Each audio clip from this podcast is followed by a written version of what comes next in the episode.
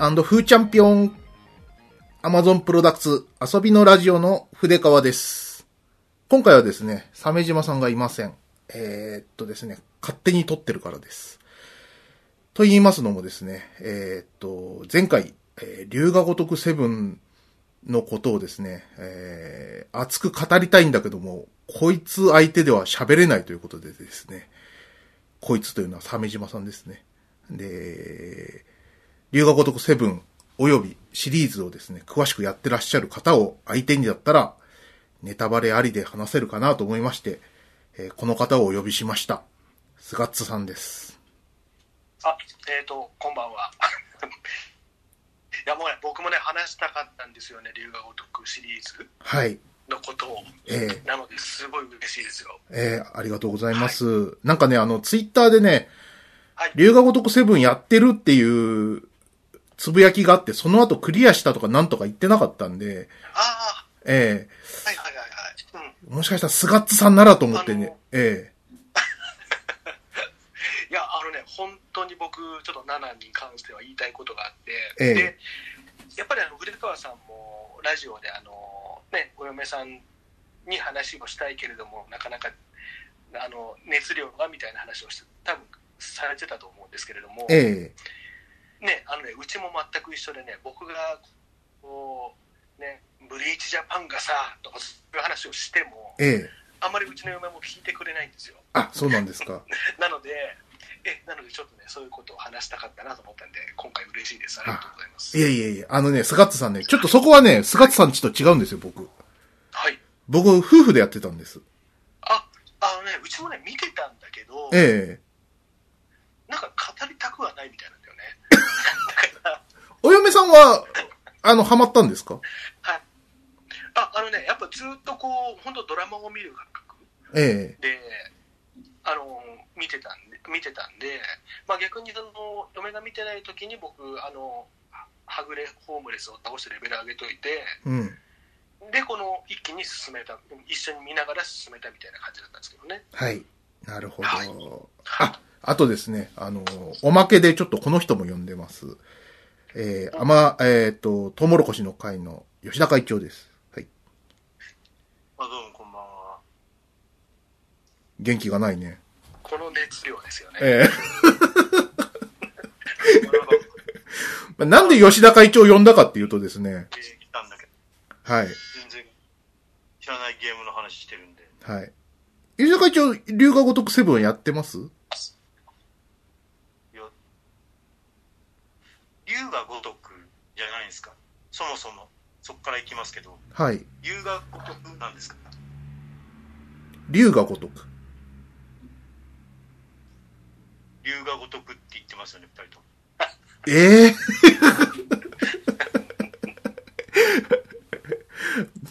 そんな気になる？いや、そこから知らなかったんで、はい。何にも知らないけど、そうですか？竜が如く。ゲームはい。そうです。ファミコンの、ファミコンの龍が如くですわ。ええってぐらいの熱量の3人組でやろうかなと。ええいやー、失敗しましたよ。スガッツさんが喋り、喋りやすいかなと思ってね、吉田会長呼んだんですけどね、かなり足を引っ張ってくるんじゃないかなという。そんな感じがしますね。ええリスナーと同じ立場ですね。まあ、よく言えばね、えあの、全然知らないんで。ええはい。大体どうなのか分かりますよ、まあ、あの歌舞伎町を舞台にしたヤクザの人の話で、はい。い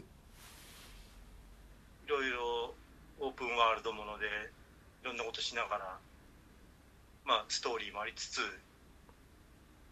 ていうゲームですよね。大体合ってますよね。ヤクザ、ヤクザ、漢字のヤクザの人が。はい。はい。合ってます。まあ、多分日本人はでそれぐらいの情報はあると思うんですけど、そうですね。えうんいえで、今回セブンなんですよ。つの間にか、あ、でもなんか、あと明治維新、坂本龍馬とかいましたよ。あ、なんかスピンオフみたいなやつありましたね。ええそれは竜、竜が如く維新ですね、それはね。はい。うんはい。あとピエール滝が捕まったりとか、ここら辺の情報ぐらいです。ジャッジアイズそ。れえそうですね、それはあの同じ、まあ、スタッフというかチームが作ったジャッジアイズっていう、まあ、またそれもスピンオフですよね。そうですね。えはい。本編じゃない。じゃあそれ抜きにして7個も出てる。えー、とそれ抜きで7個出てますね。あのあれですよ、そういうピエール滝物で言えば、えー、と龍が如く4には、成宮君も出てますね。ー、お薬。はい。で、あのリメイク版というか、あのリマスター版がプレステ4で出てるんですけど、それだと成宮君のモデリングは別の人になってるんですよ。はいはいはトラフの声は変わったり。そそうですね。い。ねえ あの、昨日からちょっとジャッジアイズ始めてるんですけど、あの、おはい。ピエール滝が変わってて、こう、ピエール滝と白龍を混ぜたみたいな顔になってますね。あ、なんかあの、それってあの、後発で出た方ですよね。そうですね、新科学版ってやつで、えあ、あ、なるほど、なるほど。あ、あ、ちょっとそって逆にやってみたいんだよな。えええいや、あのいいあの、ジャッジアイズも面白いですよ。そうですね、今のところ面白いですね。あ、ええなるほど。はい。いや、でですね、まあ、ちょっと、この、何も知らない、こう、龍が如く童貞の吉田会長にね、こう、はい今回の龍が如くセブンの良さをプレゼンしようかなと思って。俺あの、そもそもプレステ持ってないんですけど、そこすごい重要だと思うんですよね。あのーまあ、忙しい社会人は大体ゲームできませんよ。大体据え置きのゲーム。うん。お二人だって詳しいじゃないですか。いやー、でも、スガッツさんはかなりやってる方ですよね。僕、死ぬほどやってますね。えあの、今も、あの、2週目やってるんですよ、龍が如くセブンの。えおーすげえ。えでそれとあとあの任天堂スイッチであの初音ミクのゲームやってるんですよね、はい。で相当気持ち悪いってやっぱ言われてるんですけど、ええ結構ゲームはね多分やる方ですねそうですよね。スガッツさんおいくつでしたっけ、今？えじゃあなその流れで言いたくないんですけど ええ 今年45になりますねあ、そうですよね。45。僕42ですからね。なるほどはい、ええ多分あの、セガの人の想定で言うと、45でそんなにゲームやってる人は想定外だと思いますね。あでもそれはちょっとねあの龍が龍が如くセブンでも言いたいことがあってええあのー今回その主人公の年齢がやっぱ42じゃないですかそうなんですよ。うん、でね、やっぱそれってね、やっぱ希望を持ちますよね、僕ぐらいな高齢ゲーマーにとってはね。はい。うん、なんか、うんあ、それぐらいを想定した主人公でやってくれてんだみたいな感じは、ええやっぱね、ちょっと良かったです。良かったですよ。そうですね。あの、うん、JRPG っていうのはあの、大体こう少年少女が戦うもんなんですよ。はいはいはい。はい。まあ、若い、若いのがグッドだっていう、こう、ロリコン日本にとっては、まあ、当然の結果なんですけど、あの、その結果、こう、4、50っていうプレイヤーキャラは、まあ、ほとんどいないんですよね。そうなんですよ。だから、あの、古川さんも前のラジオでおっしゃってたんですけど、うちも全く一緒で、あの、ほぼ同時期に、あの、13騎兵防衛、防衛軍？防衛隊？防衛権。はい。あの、防衛権。あれをね、僕は買ったんですよ。えで、あの、あれはもちろん素晴らしいんだけど、ただやっぱりその、10代の子たちがほとんどじゃないですか。えはい。だから、なんか、ジュブナイルとしては面白いんだけど、うん。なんかいまいちハマりきれないなっていうのは正直あったんですよね。ありますよね。だから、はいやっぱしね、そう、あのーそこに来て龍が如くセブンをあの買って同時にやろうと思ってたら、結局やっぱりその、セブンの方をメインでやっちゃうんですよね。はい。だからね、なんか、その、まあ、年齢イコール没入感とは思わないけど、うん。やっぱり一つの要素としては、あの、うん、いいなっていうのはね、思い思いましたね。足立さんっていうね、もう一人なんて59歳ですもんそうですね。ね。仲間の一人。ええ定年前って設定なんで、そうえそうそうそう。え42、そう思います41ね、あ、ごめんなさい。42、41、59っていう RPG のパーティーってなかなかないと思うんですよ。えしかも全員無職全員無職。ホームレス2と、あの、定年間際で懲戒免職になった、えー、59ですよ。えうん。そうなんですよ。だから、みんながみんなダメだから、あのー例えば僕、僕自身の年の話すると、じゃあ映画とかでも、なんかほら、ジョーカーとかタクシードライバーとか、ああいう映画って、ー、うん。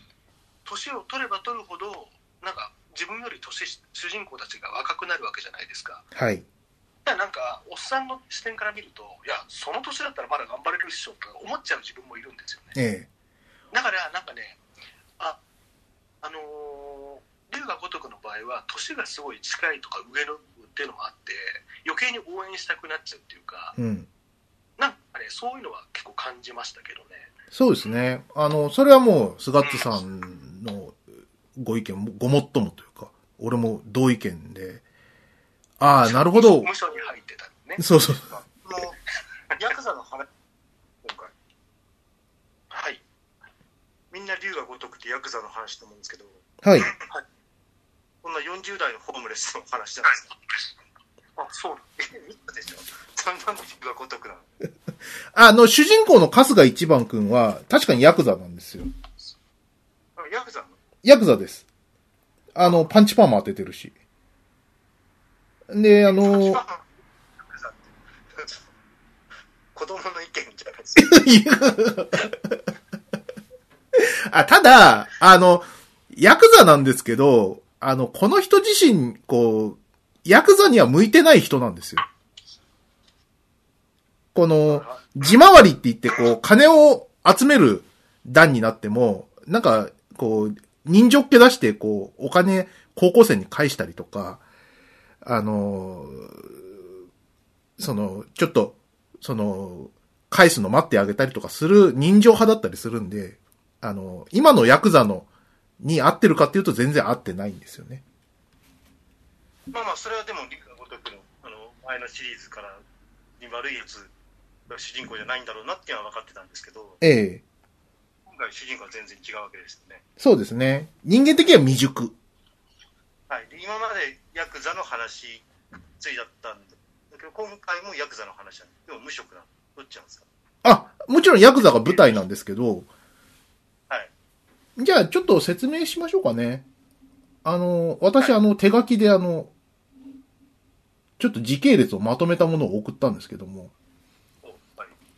今回のあの、龍が如くセブン、春日一番くんなんですけども、えー、1977年12月31日、ソープランド桃源郷で生まれる。はい。ソープ嬢のお母さんから生まれて、ソープ嬢は失踪してますね。えああはいそうお母さんがお母さんが。すごいドえらいと、そもそもそこは新なんですか？何ですかって？新宿なんですか？ああ、そう、そうですね。ここあの、桃源郷っていうのはあの、神室町、まあ、えっ、と、歌舞伎町の一角にあるソープランドという設定です。架空のソープランドですよね。ええ。で、えっ、と、15歳までドラクエをやり続けます。で、えー15歳に、で、ヤクザに暴行監禁され、荒川真澄という今回の、えー、中井貴一演じる、えーヤクザの親分さんですね。に助けられます。で、荒川組の杯をもらい、えー同い年の正人のお付きになります。正人っていうのは、まあ、荒川組長の息子さんですね。えーっと、で、24歳で、えー若頭沢城、えーこれがですね、堤真一が演じてますけども、えーが、登場界直系の鈴森を射殺、国のために、えー一番が自首をすると。で、えっ、と、殺人罪なんで15年とプラス3年の刑期延長があって、えっ、と、お勤めをしますと。で、2019年に出所するんですけども、えー迎えが来ず、組から、こう、自分は騙されたということになるわけですよね。まあ、よくある話ですよね。こう、組のために言ってくれ。迎えに行くからっつって、ケーキを終えたら誰もいなかったみたいなやつですよ。映画とかでよくありますね。そうですね。ええで、えーっと、そこで、こう、元刑事の足立、さっきあの、59歳って言ってましたけども、この男からですね、カムロ町産経化作戦というのを聞きます。カムロ町からヤクザを一掃するという作戦で、で、東上会系の荒川組、もろもろ、こう、カムロ町から姿を消すことになります。で、えーっと、その荒川組組長は、東上会の情報を売って、近江連合の若頭代行に収まっていたという衝撃の事実を知ってしまうと。で、えーっと、まあ、息子敵の方にそうですねそういうこ。とですよね。はい。はい。で、息子の正人が死んで心変わりをしたと、えっ、と、裏系ライターに聞きます。で、そ裏系ライター、ナックルズとか、まあ多分そういうことだと思うんですけど。ええ で、荒川との再会を果たすも、えっ、と、無情にも射殺、射殺っていうか、あの、撃たれちゃうわけですね。で、えっ、と、横浜伊勢崎町、あーと、偉人町というところに捨てられて、ホームレスの村長と南波という男ですね。えー、安健が演じてますね。に助けられて、一番くんは晴れてホームレスになりました。というオープニングでございます。なるほど。ど、どうですこれ？えー、面白そうですね、そこだけ。そうですね。どん底、どん底から始まるって感じですね。これ第4章までのあらましなんですけど。第4章？はい。そんな進んじゃった？そうですね。第、第4章が実質の、第章第4章までがプロローグって感じですよね。菅津さん。ああ、そうですね。ええあのー結構その会長がさっきあのヤクザの人が出てきてって話をしてて、まあみんなそういう認識だと思うんですけど、あの実はね龍が如くってそのワンとかからずっとそうなんだけど、あの主人公は実はヤクザではないんですよね。ほう。あの元ヤクザなんですよ。要はなんかね実際にその操作するのをヤクザの人にはしたくないっていうのは結構こだわってるとこみたいで。うん。あだからあの本当に、えーっと全員全員っていうかその、ね、前のしあのシリーズは桐生一馬っていうのが主人公だったんだけどみんなあの元登場会とかあの要はその今回の春日一番も、えーっとまあ、波紋みたいな形になってるもっと極道なわけじゃないですか。はい。だからなんかね、あのーそれそれで彼はやっぱしヤクザ世界には顔が当然元いた場所だから聞くからなんか結果的に巻き込まれたりとか自分で巻き込まれていったりとかっていうのが、まあ、このシリーズの特徴なんですよね。なるほど。まあ、コンプライアンス的な、その苦肉の策というか、まあ、うまくやってるっていう感じなんですね。うん、あのー多分ねそれはそのインタビューどっかで読んだけどあとはやっぱ薬は使わないとかうんなんか決まりはあるみたいですね。うん確かにダメだもんね。ただ、えっとね、薬に関しては、6とかだと、あの、龍龍が如くの6とかで、あの、桐生一馬が薬をやってるような冒頭のシーンから始まるんですよ。ほ粉を、う。ええ粉をこう混ぜたりとかしてて。うん。で、おって思わせると、まあ、6はあの子育ての話なんだけど、うん。子供の粉粉ミルクを作ってるっていうパロディで始まるんですよね。なお。うん、だだからね、なんかちょっとそこら辺のなんか、あのー線引きはちょっとわかわからないんだけど、ええなんか一応、ざっくりとした決まりであるみたいですね。うん、なるほど。まあ、でも確かにそうですね。でも今言われて考えてみると、日本の不良漫画も主人公が不良じゃないっていう設定が多いですもんね。ですよね。うん。うんごあのろくでなしブルースも。そうですね。小見のタクは、小見のタ今日からクは俺はだってね。そうですね。不良、もともとカメレオンとかもそうだしね、不良じゃないか、あるいは不良をやめたかから始まるところう。うんん、まあ、が、うん。そうですね。ええまあ、すただ、あの、風俗関係は OK なんですよね。そう、そうなんですよね。え結構風俗は踏み込めますよね、いろいろね。えはい。うん。まあ、いエッジ系は OK。あの、女王様とか、SM とか、はい。そういうのは大丈夫。赤ちゃんプレイとか、まあ、ソープですよね。あのえそそあのその点で言えばあのちょっとそのあれだけどあの今回ねやっぱりその伊勢崎町に行った時に最初にお世話になる場所っていうのがいわゆるちょんの間じゃないですか、えそうですねで。えうん、あれなんかもう結構あいいあこういうのなんかいいんだみたいな感じでええちょっと思いましたけどね、そうなんですよ。ええあそこはあの、現実の場所で言うと、あれですよね、こ小金町でしたっけ？小金町ですよねあれね、ええ。うん、あの、さっき、あの、ホームレスになった後の展開なんですけども、あの、さあ、職を探そうということにななったんですけど、こう、住所不定なんで、職をこう紹介できないと。で、なんだかんだで、こう、いろいろこう、手探りでやった結果、ちょんの間の2階を、こう、浜子さんって人が貸してくれることになって、で、やっと住所不定じゃなくなったっていう、こう、祝杯をあげるシーンがあるんですけど、これはいいシーンでね。そうですねええこう、胸に来るものがありました、あれは、本当に。だあそこら辺とかの妙なリアルさその職案に行くんだけど住所がないから紹介できないよって言われたりとかえなんかねなんか変なバランスのリリアリティラインがわからないゲームではありますよね。えそうですね。まあ、か、はい。かと思えば、まあ、あの、えっ、と、あれですかね、あの、バットを装備したヤクザが、こう、街中でバットをぶん回す、そういう、こう、うん。なんかわけのわからない、こう、世界観ではあるんで、そうですよね、ええ非常にこう、なんだろうな、こう、ゲームプレイとしては非常にこう冗談っぽい感じには見えるんですけど、はいはい。えっ、と、物語の骨子はすごい真面目ですよね。そうですね、ええで、なんかあれですか、はい。えっ、とつ次のそのあらすじのなんか次のお話って筆川さんの方でされます？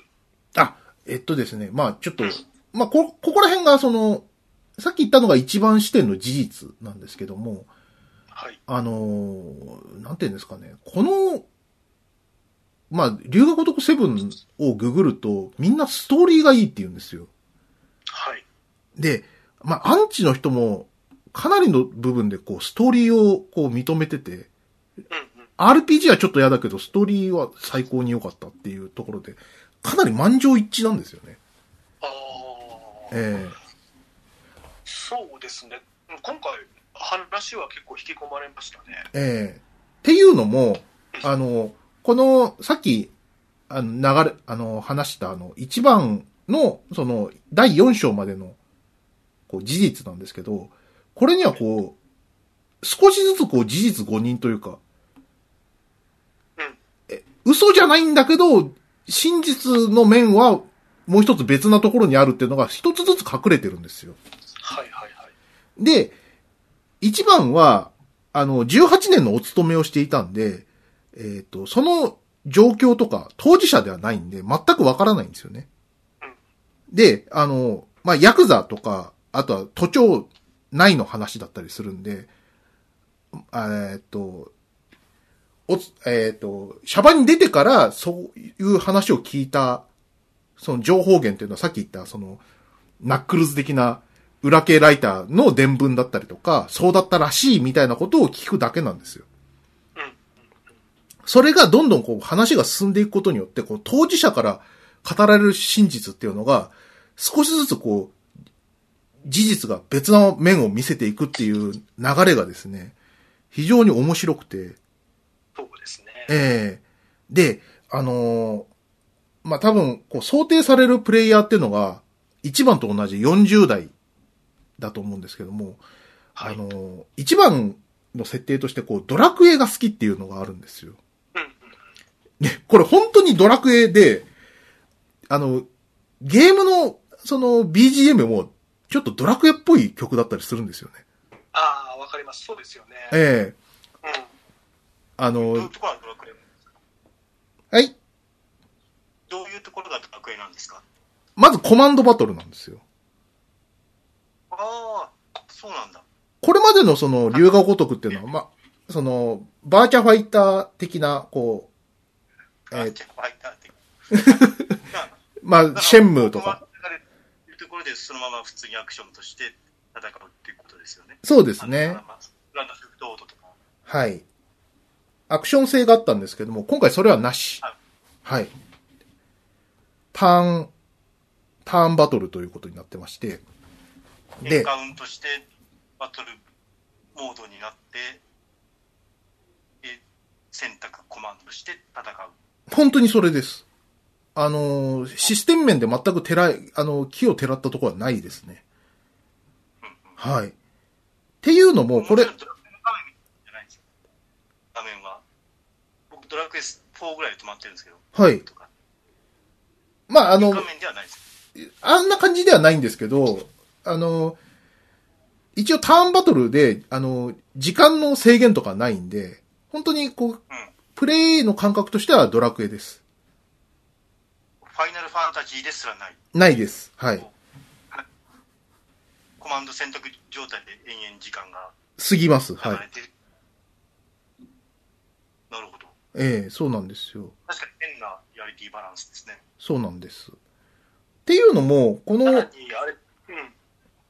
設定は、その、春日一番くんが、まあ、ソープランドの待機室で、こう、ドラクエをしまくってたせいなんですよ。うんうん。ええで、ドラクエにいろんなことを教わったって公言してるんで、こう、えー戦闘スタイルがドラクエになってしまったのも、まあ、うなずけるんですよね。いやいや。いや、本当にうなずけるんですよ。ヤクザとかう、う、ヤクザですよ。でも、うなずけるんですよ。なんでかっていうと、その、さっきも言った通り、第4章までの間に、その、荒川組の組長に裏切られるんですよ。はい。で、この荒川真澄っていうのは、非常に男気が強くて、情に熱くて、えー15歳の頃に、こう、ヤクザにボコボコにされてた自分を、自分の恋人をけじめとして持っていけっつって、ストンって切り落として、あのーそんな。そんなことまでしてくれる、非常に仁義の強い男なんですよ。はい。で、一番からしたら、この男のようになりたいという、憧れの男が、荒川真澄、中井貴一だったんです。はで、それに、無残にも裏切られて、ボロボロになって、ホームレスまで落ちて、で、なんとか頑張って、こう、ちょんの間の2階に住所を得て、親友になった南波さんとワンカップで乾杯をするんですよ。それでい。、はい。あの、夢の話をするんですよ。あ昔お前何になりたかったって言って。昔って言ってもなーって。勇者になりたかったって言うんですよ。で、はいそれをすっごい笑うんですよ。南波さんというやす、やすけんがですね。もう爆笑で、うわ40超えて勇者、うひゃやややふーって。で、もういいじゃねえかって。もう何もなくしたんだろ。なったらいいよって言うんですよね。で、一番くんも吹っ切れて、そっか、俺勇者になりたかったんだなって。じゃあ目指すか勇者っていう。乾杯って言って、第 4, 章が終わるのかな。えそうですね。よし、そこから本編みたいな感じなんですね。えそうですね。えだから、それでも、だからもうドラゴンクエストの設定っていうのは、まあその主人公の人の割と世界観っていうか、ええ考え方もできるってことね。えそうですね。なんで、その、なんていうんですかね、その、最高の宴が終わった後に、こう、あの、ハローワークに行く先でですね、こう、チンピラに絡まれるんですよ。そうするとですね、はいはい。もう、一番くんは勇者になった気持ちでいるんで、あの、エンカウントした、した後で、こう、喧嘩になった瞬間に、そのチンピラがですね、ボワボワボワってこう、形が変わるんですよ。うん。で、あれ？こいつら形変わんなかったみたいな。お前酔ってんの？みたいな。一番くんにしか見えないんですよ、その、変化したモンスター的な人は。ええモモンスターみたいになっちゃって、なっちゃってます。な、モンスターっていうか、まあ、おかしな人ですよね。あのーゴミ箱の蓋で盾を持ってたりとか、ええそういうちょっと、ああ、もう、親分に捨てられて頭おかしくなっちゃったんだなっていう。まあでもわかります。なるほど、そういうことね。そうなんですよそういう、ラインがそうなってますよっていう説明もちゃんとあるってことあるんですよ。そうだからあれですよねその出てくる敵なんかのこうネーミングとかもあの微妙にドラクエっぽいんですよ、うんあ。の腐ったゴミゴミ袋男とか なんかそういうあのあこう腐った死体が元ネタだろうなみたいな感じだったりとかだからこの作品のその戦闘に出てくる敵っていうのは全部春日一番が見てるその妄想のドラクエ世界のビジョンなんですよねきっと。な間違いないですね。うんうんえはい。まあでもちゃんとそういう説明がある。だったらはい確かに入り込めば。えはいはい。それがですね、やっぱりこう、泣けるんですね。やっぱ、最後にこう、人を救うのはゲームだったみたいな、こう、ゲーム会社からの熱いメッセージみたいなのを、しかもそれをセガのゲームじゃなくてですよ。その、スクエニ、そうだ、うんうん、そうね。ええそうだよね。他社の。そうなんですよ。ここはあの、嘘ついてでも自社のゲームにすることも可能じゃないですか。そうですね映画、なんかそういう候補あります？ファンタジースターですねそうですよ。ファンタシースター、俺ファンタシースター大好きでって言ったらさ、まあ嘘だろお前って。あんたらはクソ大人だからそうだろうけど、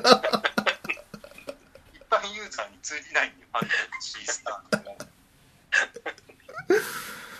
で、やっぱ国民的っていう部分と、まあ世代的な部分ですよね。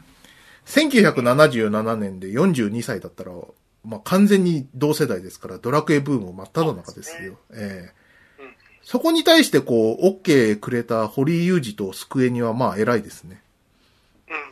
うんうんで。なんかさいなんか僕その結構今回そのゲームが原動力でなってるところってあるじゃないですか。えなんかねゲあの例えば次回以降出るにしたらさやっぱそのゲゲーム史をちょっと総括するみたいな感じのストーリーラインもできなくもないよね。このこの感じのノリだったら。えできなくはない。ファイナルファうん。ファイナルファンタジーとかも出してほしいなってすぐ思ったりしましたけどね。え え でもゲーマー感はないんですよね。ドラクエばっかやってた人ですからね。ええそうだからあのねそれこそあの何？その作中の中のゲームセンターとか行くとセガの往年のアーケードゲームとか実際にプレイできたりするんですよスペースハリアーとかハングオンとかそういうのはい。だけどそれに関しては別に何にも言わないですもんね。ええ。懐かしいなとか一言ぐらい嫌いいのにってすごい思ってたんですけど。言わないですよね。本当に自社の製品に対してこんなに厳しい主人公いいのかって思いますよ。え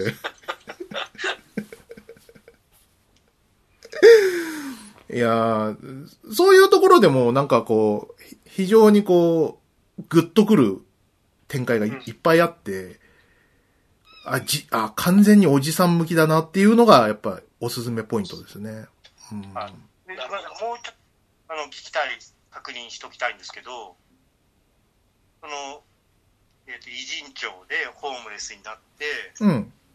なんかそこからどう話が展開していくのかなって、まあ、ゲームが始まるんだから、なんか目的があって、それを達成したりとか、あ、そうですねそれが、なんかね、今、とりあえず、じゃあ、とりあえず生きていくかっていうところで、オープニング 始まってる気がするので、あのとりあえず最初ホームレスになって一番初めにすることは空き缶拾いなんですよ。リアカーで。いやだから、目的がない。あの結構びっ結構びっくりしたのがあのプレステってあのトロフィーっていう機能があるじゃないですか。はい。あのあれの最初に獲得するトロフィーだと思うんだけどあのホームレス入門っていうトロフィーを最初に獲得するんですよね。うん。え？って思いながら、はい。まあそういうホームレスやりながらだんだんとあの、ねまあ、話は進んでいくわけですよね、うん。うん、これはじゃあ筆川さんはい。話してもいいですかね。はい、えっとですね、あのーまあ、重症の一番くんがですね、横浜に捨てられたのは、ある意味ラッキーだったんです。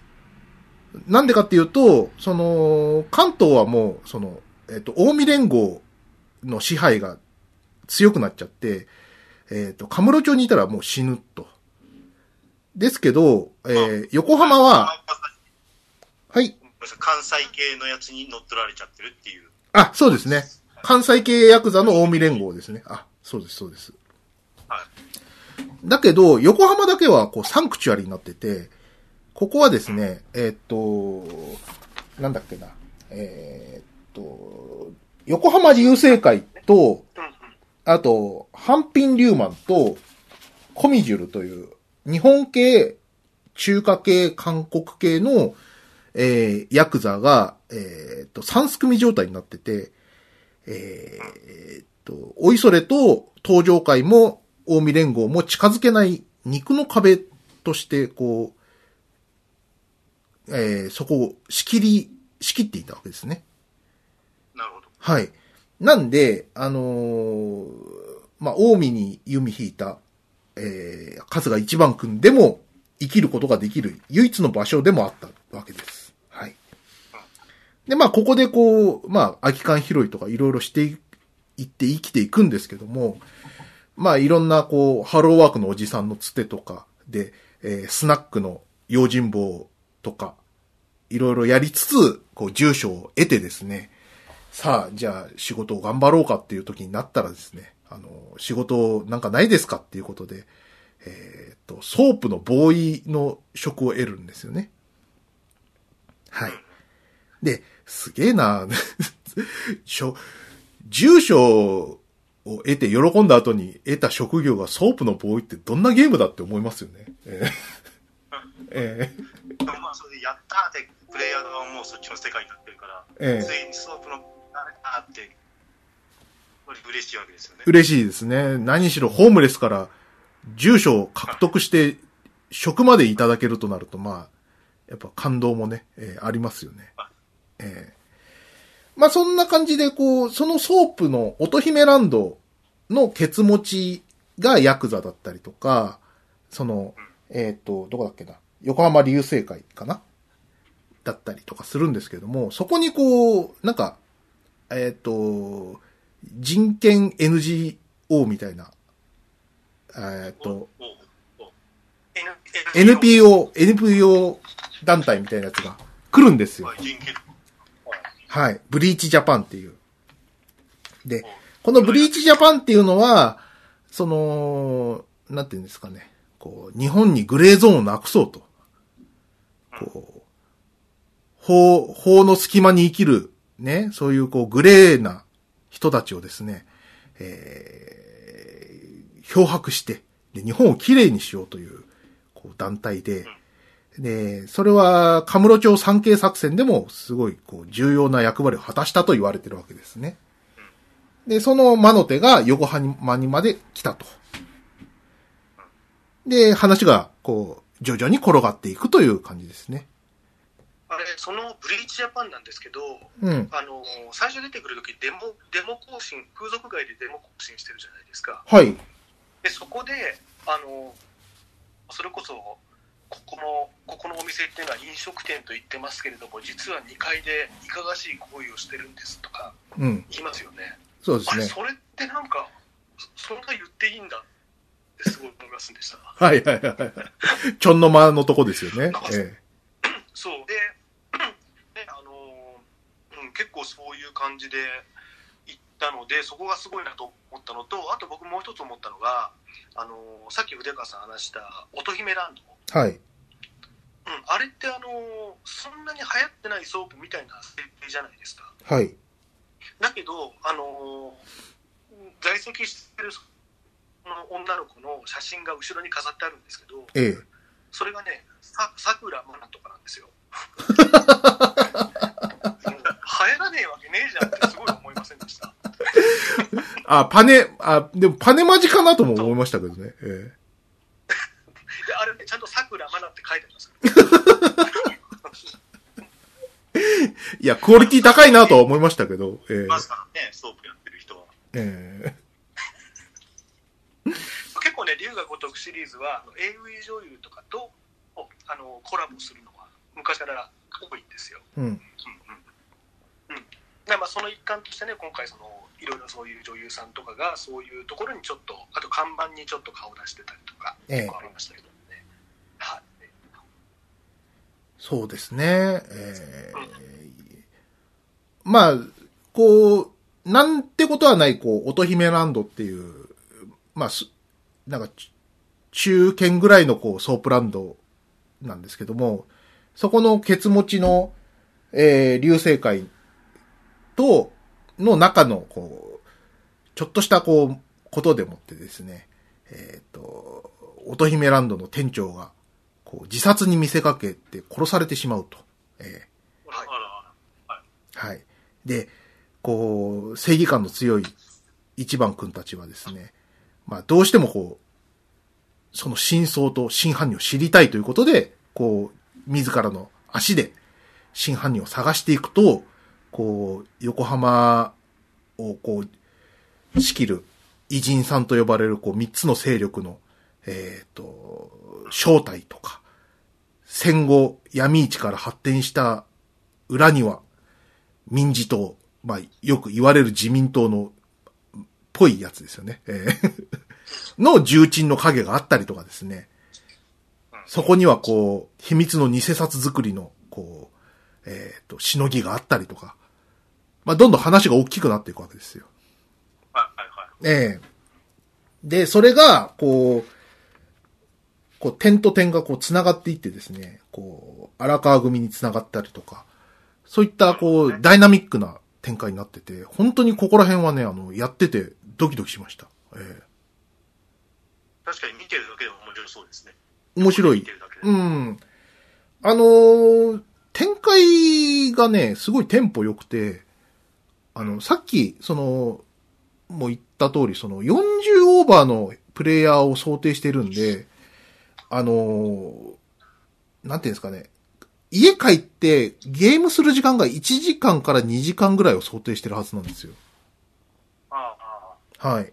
あ、もう図らずも高橋名人になっちゃうっていう。はい。香川県に住んでては安心な感じですよね。そうですね。はい。そう。あの、時事熱追い込んできましたね。はい。で、あとね、あの、あ40代のこと考えると、うん。一つ思ったのが、あのね、字がでかい。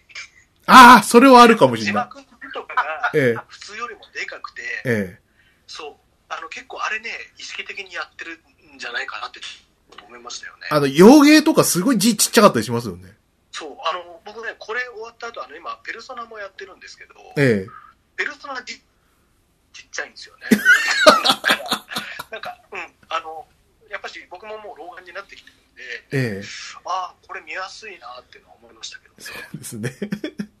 そういう、こう、文字がでかいとか、あと、えっ、と、1日のプレイ時間が1時間から2時間の間で、こう、話のこう、えっ、と、テンポが上がるシーンを1回作るとか、そういう感じがすごい、こう、今のかん、なんか、なんかネットフリックスのドラマみたいな感じ。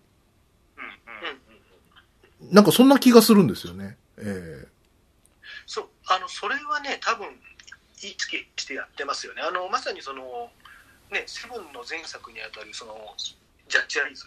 えはい。あれはもう完全にドラマのフォーマットじゃないですか。ええあの、まあ、ゲックとかそういうののドラマのフォーマットで作ってるから、まあ、それをもうちょっと突き詰めたっていうか、なんかそんな感じでセブンはやってんじゃないかなっていうのは思いましたけどね。わかります。なんか、すごいね、なんか、ネットフリックスとか、そのアマプラのドラマ、的な、こう、盛り上がりの持ち方が、1時間か2時間ぐらいで、ぜあの、絶対来るんで、安心してプレイできるんですよ。ええ思いました。全体としてあの、章立てで15章まであるんですけど、まあ、各章、それぞれ長さは違うんですけど、まあ、それをこう、やっていくと、まあ、い1日1、2時間やると、こう、3日ぐらいでクリアしたりとか、なんかそんな感じのイメージかな？なるほど、ストーリー的には、え ?2 時間で3日？早くないですか？もうちょっとあるでしょもう、えーっとねあ、あみ、3日で、3日で1生分とか、なんか多分そんな感じでクリアできたような気がします。なんで、総プレイ時間数で言うと100時間いってないんですよ。あの、クリアした時。はい。ええいくつかこう、あの、寄り道とかいろいろしたんですけども、寄り道なしでやるんだったら、15章どんぐらいですかね？菅津さん。いや、どうですかね？え、もう本当20時間とかでクリアできちゃうんじゃないですか？上手い人だとそんぐらいでクリアできるかもしれないです。えうん、多分そう。で、それもね、多分ドラクエと同じぐらいでしょ？昔のドラクエも大体、い今のゲームほど長くないじゃないですか。ええうん、だからなんか、それもやっぱその世代的に寄り道しなければそれぐらいで終わるよっていうのは、なんか、やりやすいんじゃないですかね。あると思います。うん。ええあのー多分あの、同じ、同じ世代でこう、持ってる、こう、共通の悩みだと思うんですけど、あの、100時間、200時間が平気でかかるゲームがもうできないっていう。そうはい。ですよ。ええで、その、大好きで100時間、200時間やってしまっただったらわかるんですけど、100時間、200時間必須ってなるとちょっと待てってなるわけですよ。うんまさにあの、ペルソナ5とかさ、普通に100時間ぐらいかかるえゲームですもんね。ええあれきついよね、やっぱしな。そうなんですよ。だからそういう時間的なところでもかなりこう、有利なんで、あの、ちょっと、もう暇なくて据え置きゲームやれてないよとか、ちょっとな、やりたいけどできないなって人には、あの、龍が如くセブンはかなりおすすめですね。ええうんその結果、その、ちょっと、こう、ムービーを、あの、先送りするだけのシーンとか結構多いんですけど、はいはいはい。ムービーシーン長いんで、えな通り、これ語らないといけない。えええでだからムー、脚本の面白さで、ムービーが長くても全然大丈夫なんですけど、うんうんそこが合わない人はちょっと辛いかもしれないですけどね。ええそうですね。まあ、とにかく、うん、はい。どうぞ。はい仲間たちとか言ってましたけど、はい。やっぱ勇者、戦士、僧侶、魔法使いがいるってことですか？まあ、大体はそんな感じですね。まあ、勇者1番。で、ナンバーが、えー、なんですかね、魔法戦士。魔法使いかな？魔法使い。頑張って、えっと、おじいさんでしたっけ？違いますね。えっ、と、ナンバーは安健です。ヤスケンがやるホームレスですね。あ、ですか。出会ったホームレス。ホームレス村の村長さん。あ、村長は別なんですけど、はい。あとは、えっ、と、足立という、えー、定年間際の、えー、はい元刑事ですね。はい。あとは、あの、さっちゃんですね。さっちゃん。こう、こう、こう言ってんの。はい。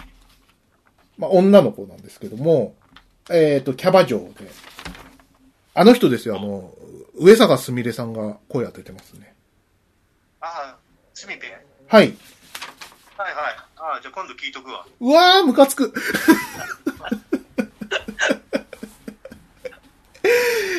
いや、もう、そうなんですよ。あの、ププレイしてて、男3人でわちゃわちゃしてる時に、ところに、この、えっ、と、向こう田冴子、さっちゃんという、愛称さっちゃんが、こう、仲間になるわけですよ、キャバ嬢として。で、なんだよ、男のさ、楽しいところに女とか入ってくんなよ、とか思って、こう、プレイしてたんですけど、さっちゃんがいい女で、いいなぁと思って、ほ、すごい、俺も惚れちゃって。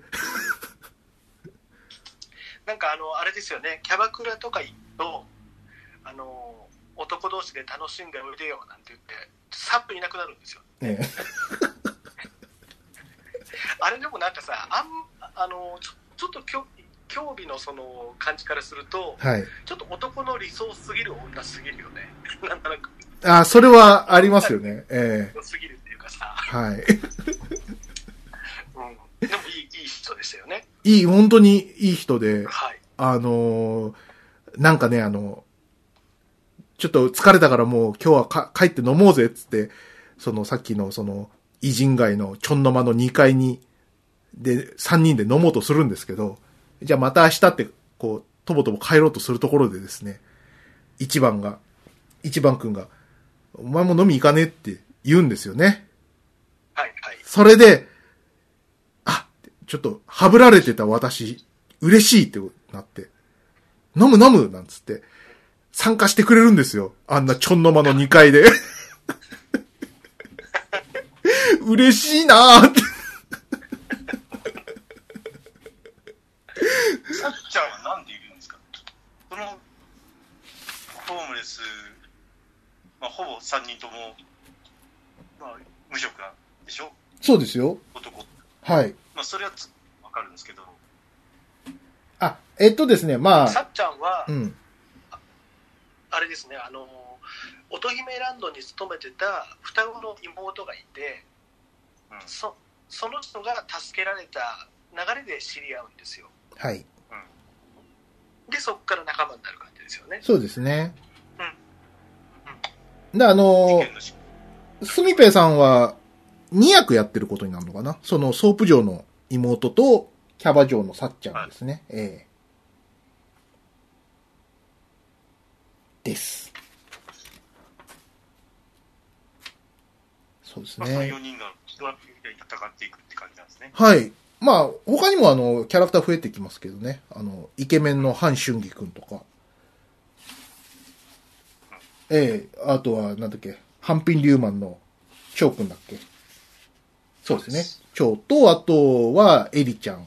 ちょい、ちょいブサイクの、鎌滝絵里さんです。鎌竹エリさんっていう、あの、あれあのさ、龍が如くシリーズの、はい。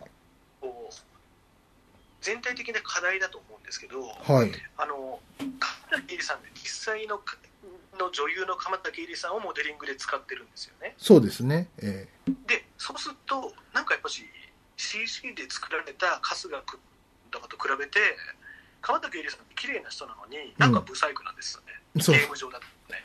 そうなんあの、さっちゃんとか、こう、なんか、しいわゆる CG 顔なんですよね。はいはいはい。ええそれと比べると、ややブスに見えてしまうっていう。そうなんですよ。はい。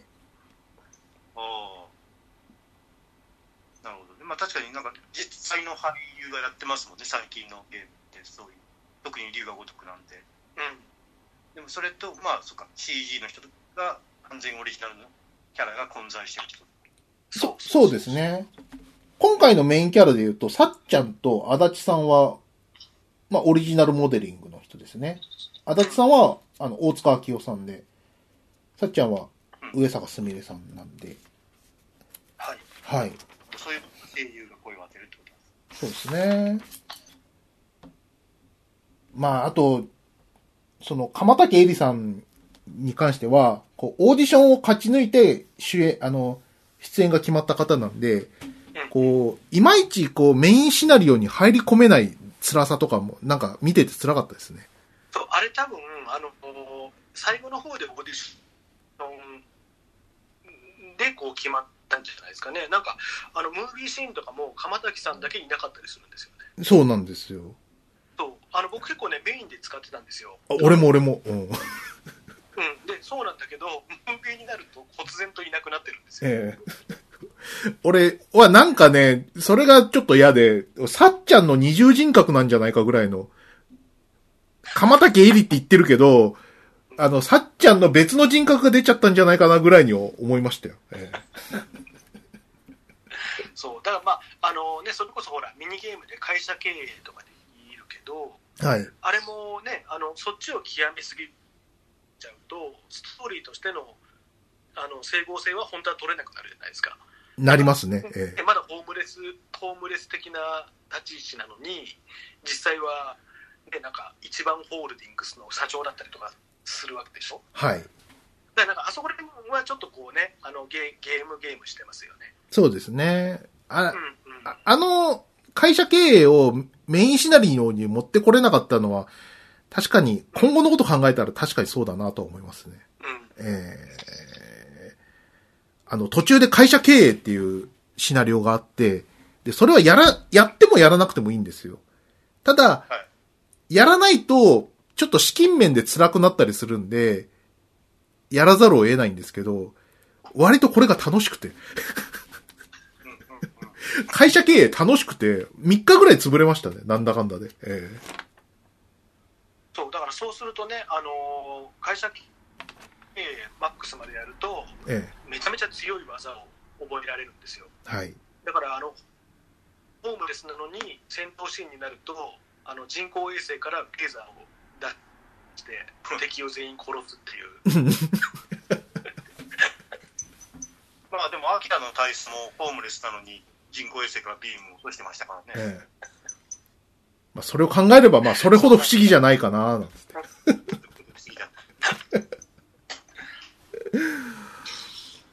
そうですね。まあでも、その、なんていうんですかね。まあ、ここら辺までは実を言うと、ネタバレもなんもないんですよ、吉田会長うん。ちょっとこの後、ネタバレ的な話をしていっていいですかね？わかりました。まあ、しょうがないですね。ここからネタバレ注意ってことですね。はいリスナーの人は。そうですね。菅さんよろしいですか？だ全然大丈夫です。はい。そうですね。まあ、あのさっきも言いましたけど、その、す脚本の良さっていうのは、まあ、抜群に、でして、あの一番の視点で見る事実と、その、後々語られる、その事実がどんどんこう、すり合わさっていって、ほ本当のものが見えてくるっていう流れがですね、非常にこう、痺れちゃって、はい、面白そうですね。確かに。もそう、そうなんですよ。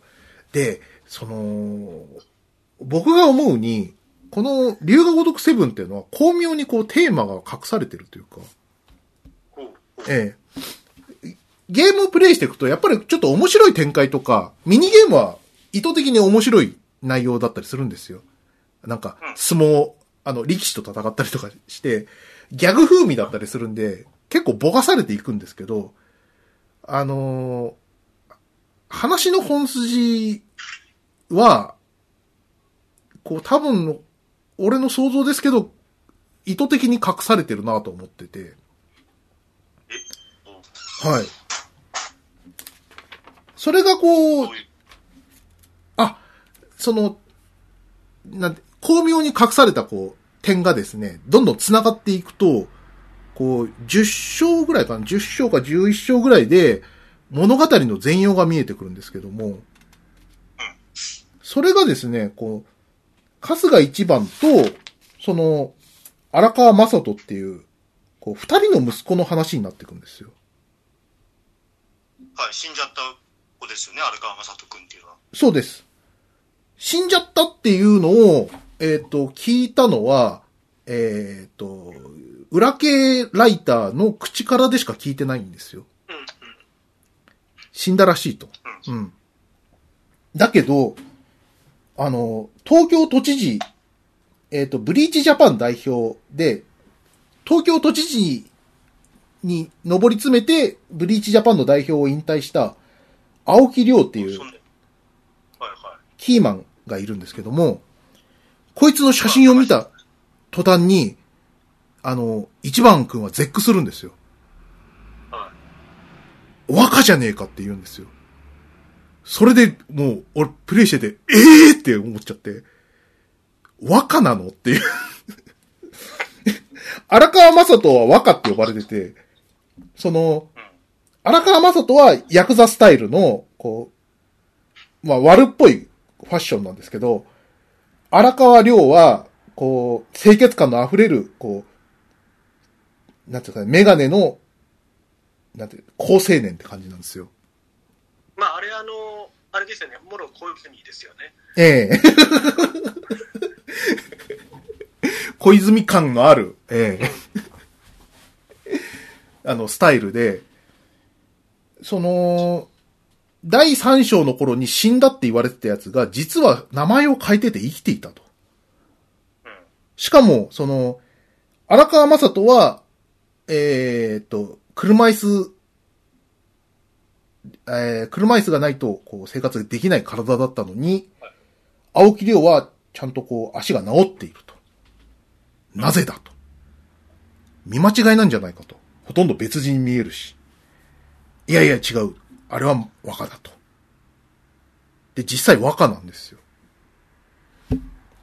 その、お勤めしてた18年の間に、その、青木亮じゃないや。荒川正人はアメリカに行ってこう体を治療していたんですね。で、あのー別の戸籍を買ってですね、青木亮になりすましたと。まあ、要は、その、政治家になるために、その、荒川組の息子っていうのは絶対消さなきゃいけないことなんで、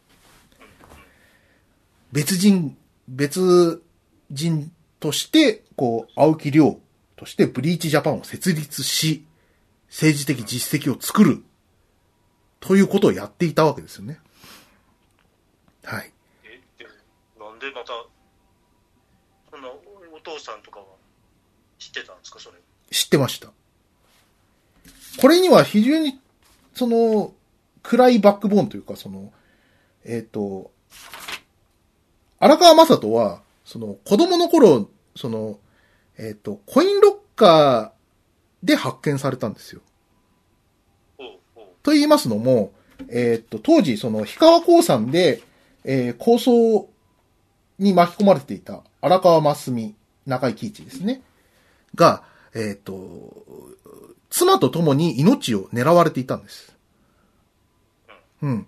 で、あのーしかも、奥さんは産気づいてて、非常にこう、えっ、と、病院にまでこう、ヒットマンが来るほど切羽詰まっていたと。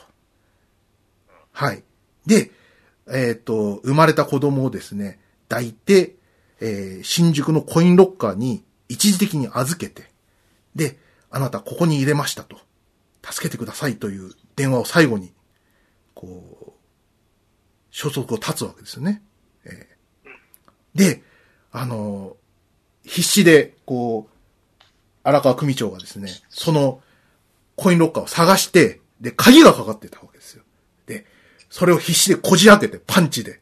さすが強いですよね。えーで、開けて、で、大事に抱えて、その、病院に連れてったら、低体温症の診断を下されて、あのー幼児の低体温症ってやっぱこう、えっ、と、な、で、体がですね、あのー半身不随というか、こう、足が効かない状態になってしまったわけですよ。足が動かない状態になってしまったと。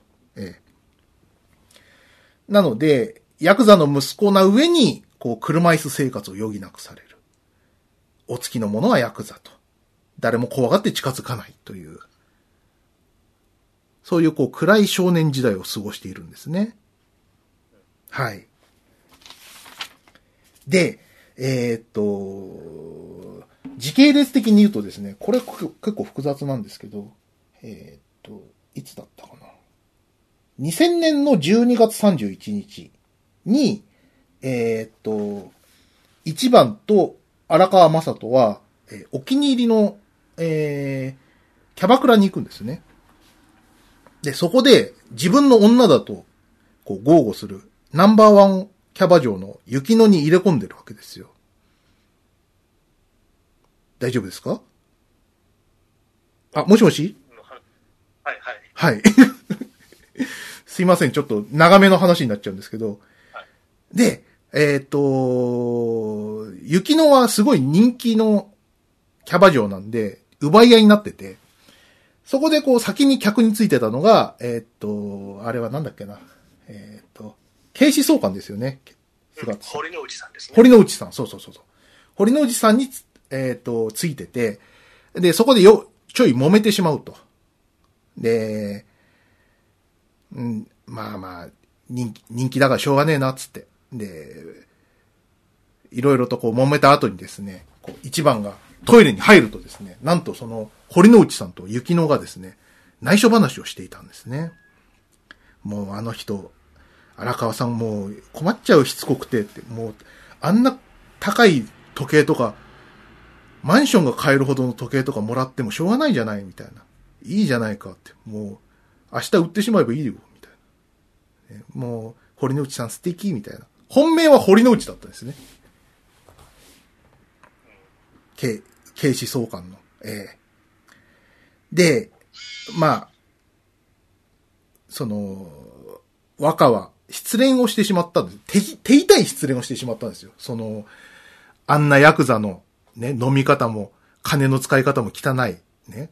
あんなのに本気になるわけないじゃないぐらいのひどいことを言われて、それを聞いてしまったと。はい。で、そんな失意の、えー2000年の大晦日があって、そこでですね、その、えっ、と、和歌は、ある、その、ヤクザと、揉めて、揉み合いのうちに殺し、この、拳銃で射殺をしてしまうんですよ。これが、はい。あの、さっき、レジュメで話した、その、一番が、その代わりにこう、自首した事件のあらましなんですよね。若頭の沢城が殺したのではなく、えー、荒川正人が殺したものを、えっ、と、組の存亡の危機だと嘘をついて一番をお務めに出したというのが真相だったんです。つまり、我が息子可愛さに、その、息子同然に接していた春日一番を、えー、しゃ、えっ、と、お勤めに出したんですよね、荒川組長は。うん。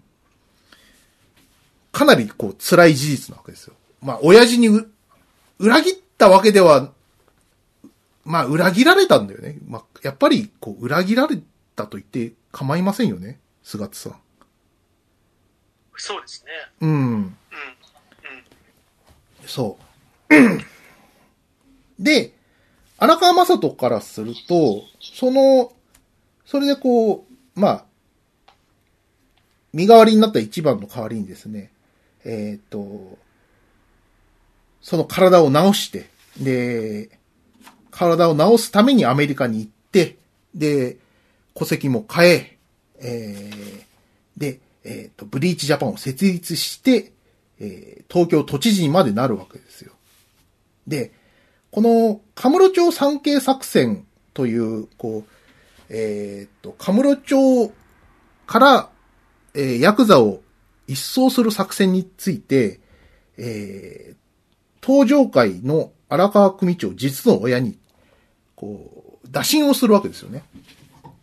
その、カムロ町のヤクザを一掃したいから、えー、親父は、えー、東上会の内部情報を全部よこせと。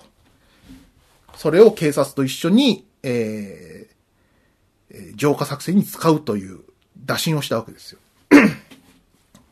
で、これは筋の通った話じゃないんで、えっ、と、マサトの提案を東上会の会長に相談をして、で、東上会会長は、えっ、と、防体法の行き着く先は、ヤクザの解体以外ないと。あ、ヤクザが奴隷になってしまうと。防体法自体は、その、どんな、こう、何解釈をしてでも、その、使える、こう、かなりき、ヤクザにとっては危険な法律なんで、これの下でヤクザがいるっていうのは、こう、警察の犬になるのも同然だから、先手を打って解散をしたいと常々思っていたわけです。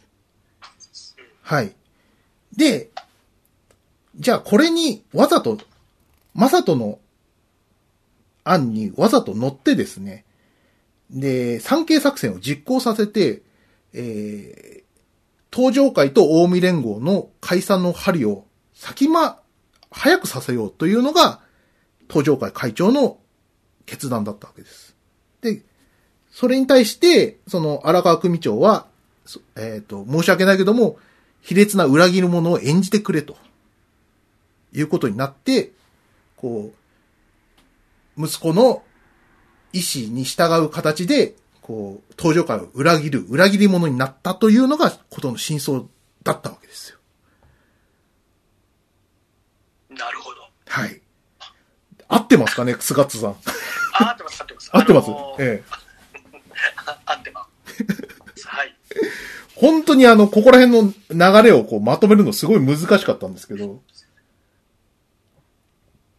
そうですね、ここら辺結構複雑っていうかね、あのーそうですよね。ええうん。つまり、そのまあ、でもあの、青木青木亮も切ないキャラだよね。そう、そうなんですよ。はい。ここまで、その、荒川組長が、青木亮の言いなりになっていることは、ひとえに、こう、自らの責任じゃないですか。はいだってはいはい寒い大晦日に、冷たいコインロッカーに子供を預けたせいで、低体温症になり、歩けない体になってしまったわけですよ。それで暗い少年時代を過ごした。これについては、荒川組長は、こう、自身の十字架としてずっと背負っているわけですよ。だから、かなり甘やかしてる。金もバンバン使わせてるわけです。ええ。だから、まあ、誰がこうしつけなんかできようかってことじゃ、じゃないわけじゃないですか。じゃないですか。その、ねえまあ、自分の責任でそうそうそう。うん そうなんですよ。自分の責任でそういう体になってしまったっていうことを、こう、責任感の強い親父なんで、えー非常にこう、それがこの物語の辛いところなんですけど、もっと裏があるんですよ、吉田会長。そうなんですよね。はい。うん。このはい？ちょっと一回、していいですか？あ、そうですかあ、すいません。はい。ちょ、ちょっと一回いいですか？はい。はい、どうぞ。あ、じゃあ、僕もちょっとコーヒー入れていい？あ、はい。じゃあ、一旦休憩で。はい。あ、じゃあ再開で。えっとですね、まだこのない、その、なんていうんですかね、えっと、1977年12月31日の大晦日には裏があるんですよ。はい。まあ、これが重要で、その、まあ、なんつうんですかね、この、和歌と呼ばれる荒川正人についてる沢城城という、堤真一が演じてるんですけども、沢城の忠誠はどちらかというと、荒川組長よりかは、息子正人の方に忠誠を感じるわけですよ。で、これはなんでかっていう、そういうこう謎も残ってるわけですよね。ええで、これがですね、その、その、沢城城の、との戦いの後に明かされるんですけど、その、沢城はですね、その、1977年、同じく、カムロ町にいたわけですよ。飲んだくれの DV 親父から逃げるように、その、カムロ町で、こう、野良犬みたいにす、過ごしてたわけですよね。で、同じように、もう名前も覚えちゃいない、こう、聖子ちゃんカットのですね、あの、家出少女と同棲状態になって、で、ままごとみたいな同棲を始めるわけですよ。で、まあ、当然のことのように、こう、子供ができるんですけども、まあ、何せ16歳ですから、こう、育てられるわけがないわけですよ。で、流産したらいいなって思いながら、どんどんこう、お腹が大きくなって、その、もう、流、あの、下ろすこともできないと。金もないし。っていうとこまで行っちゃうわけですよ。で、えー、大晦日の夜に、あの、その女の子が、彼女が、えーデパートの、えートイレで産んでしまうわけですよね。で、どうすんだよって、俺たちに育てられるわけねえじゃねえかって。もう捨てようぜって、コインロッカーに。ってなるわけですよ。なるほど。はい。で、新宿のコインロッカーに捨てるわけですよ。で、まあ、1977年、近辺で、その、コインロッカーベイビーとか、ね、そういう、こう、ムーブメントとしてあったわけですよね。その、子供、子捨ての場所として、こう、コインロッカーというのが。えー で、まあ、その流れに、のおなんか、こう、あったんでしょうけども、えーっと、コインロッカーに捨てて、でも、気になるわけですよ、女の子から。お母さんですから。やっぱり、その、やっぱり、あの、見てくるっつって、戻っていっちゃうわけですよね。そうすると、そこにはですね、こう、なんか、コインロッカーをガンガン叩いてるヤクザがいるわけですよ。なんだなんだって。親父、あの親父何やってんだもう、拳を血で真っ赤に染めて、その、コインロッカー叩いて、無理やりこじ開けて、で、赤ちゃんを抱いてるわけですよ。その、沢城の、たちの子ですよ。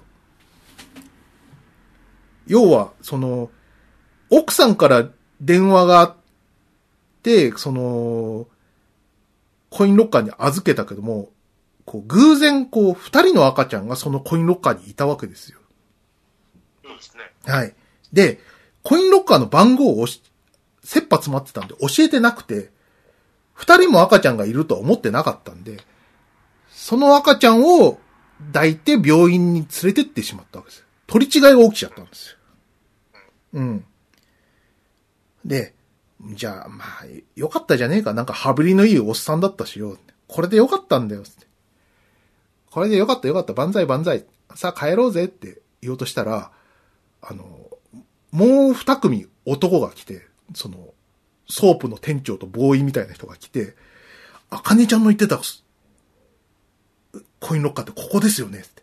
もう一個一個調べろ一個一個調べて、もう一人赤ちゃんが出てきたんですよ。それが、荒川組長の子だったわけですよ。その、一番くんの最初に言ってた、その、その出生は、まあ、ソープで生まれたらしいとは言ってたんですけど、どこに置かれたとかは聞いてなかったわけですよ。その、荒川組長の奥さんは元ソープ嬢で桃源郷出身だったんです。で、病院から逃げて、清潔に埋める場所はどこかっていうところを考えた結果、古巣の桃源郷で産んだらしいんです。はい。で、産んで、それをコインロッカーに預けたと。だから、両方ともコインロッカー生まれなんですよね。それを語られるんですよ。だから、えっ、ー、と、荒川組長の息子の荒川正人は、実は上、えっ、ー、と、沢城の息子で、一番は荒川組長の息子だということがそこで明らかにされるわけですよ。あかねちゃんは？あかねちゃんは多分死んだんじゃないですかね。え？え？っと、あかねちゃんは、どの立場だったっけあかねちゃん、あかねちゃんは荒川組長の奥さんです。ですよね。はい。あ、えっと、うん。はい。あかねちゃん死んじゃったからもう誰も知らない。知らない。あかねちゃん生きてたら、俺、わかっちゃうよなと思った。そうですね。まあ、知らないわけですよ。しかも、その、はい、親代わりで、その育ててくれた、えっ、ー、と、ソープ、ソープの店長、春日二郎は、はい、春日一番が15歳の頃に死んでるんです。うん、はい。だから、この、その、これを知、その、この真実を知ってるのは、沢城の頭以外は知らないっていうことなんですよね。はい。つまり、荒川組長は、我が実の息子を、その、えっ、ー、と、お勤めに行かせたってことになりますよね。はい。はい。まあ、いろんな罪があるんですけど、知らなかったとはいえ、運命とは、こう、残酷なものだな、という話じゃないですか。ええどうですい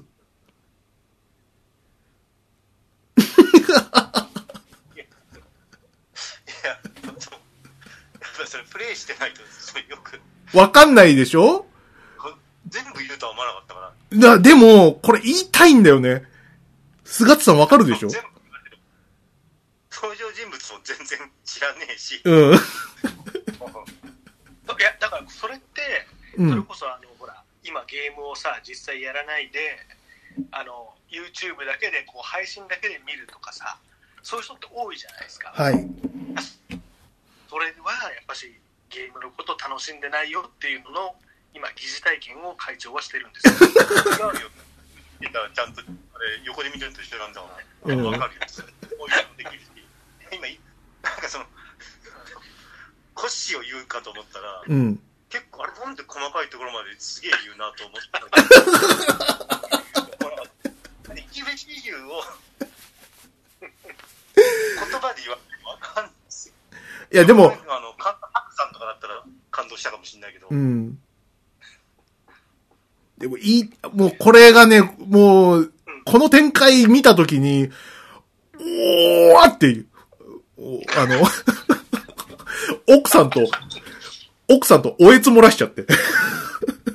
あでもね筆川さんね、ええ。あの龍が如くセブンからやってるでしょ？そあの龍が如くってね結構こういうの多いっすう。マジで？あ、最高。そうだから、うんだからねなんかね正直僕としてはまああの今回シナリオいいんだけどええ。あのねああああこういうやつかっていうのは結構ありましたけどねあ、マジ、け、結構、シリーズとしてはあるあるなんですか？あるあるあるあるだしあの、えあのねあのその荒川組長が最初あの春日一番助けるために自分で指を飛ばすシーンがあるじゃないですかえ。ええ。あの出会いのシーンねはい。あのあれあれなんかもあの PSP で出てた龍が如くの外伝の黒表っていうのがあるんだけどええ。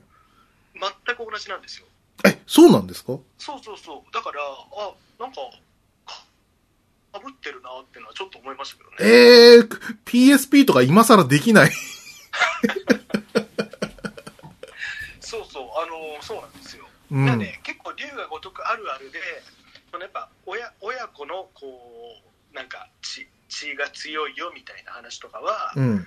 結構多いっすそう。だ、なんか、取り替えのパターンとかも、これが初めてではないってことですか振り返るパターンはめちゃめちゃ多いですうん。うんまあ、言ってみれば神話の典型ではありますけどね。うんうん。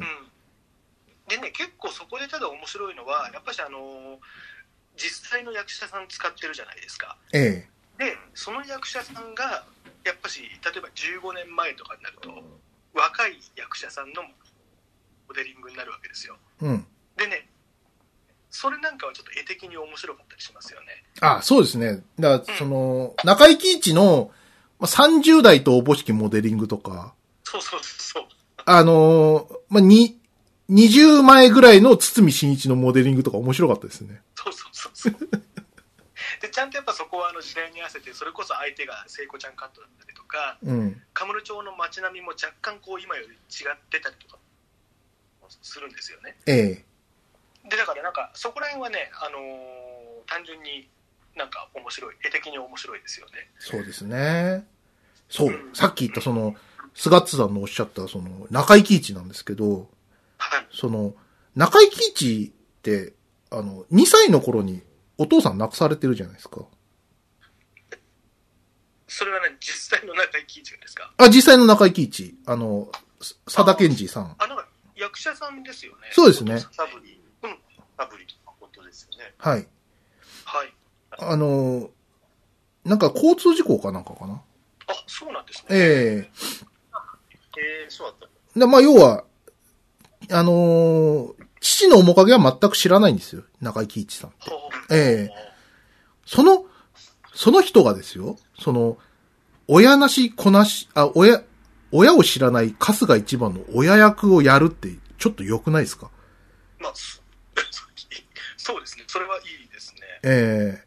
おーっていうのも、なんかうん、その、すべての、その、なんていうんですかね、その、登場会と近江連合の、その、同時解散の話が終わった後で、その、横浜で、で、あの、一番と荒川組長がですね、こう、デートみたいなのをするんですよね。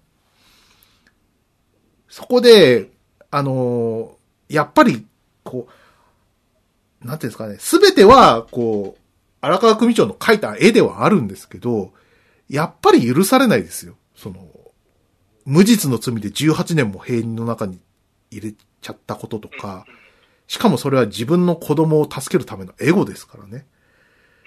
許されざるものなんですよ。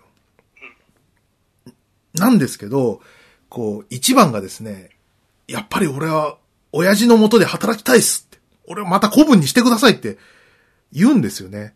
出ましたね。はい。それが、もうなんか、ああ、なんかその、それを受けた後のその中井貴一の演技がとても辛そうで、俺は、ね、お前に何もしてやる、やってねえ、ね。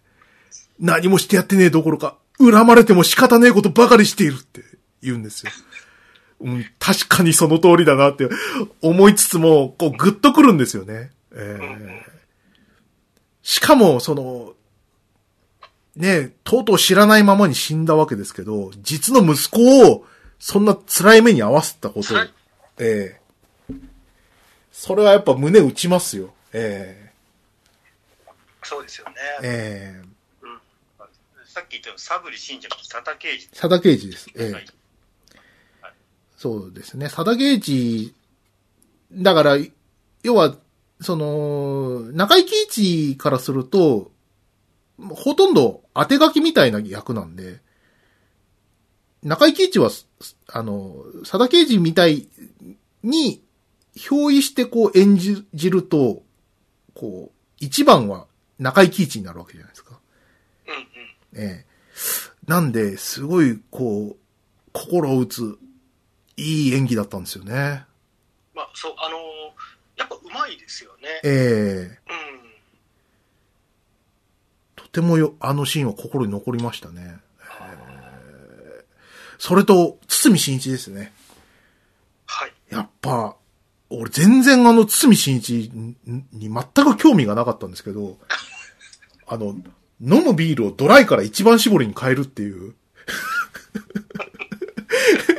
謎の堤真一推しになってしまったという。うん。あ確かにうまいと思った。それぐらい気に入っちゃいましたね、あの、沢城のうんうん。頭のあの演技が。えーやっぱりですね、そのの話だけ聞くと、ええその堤真一番悪いやつ。悪いです。あのー悪いですけど、その、なんていうんですかね。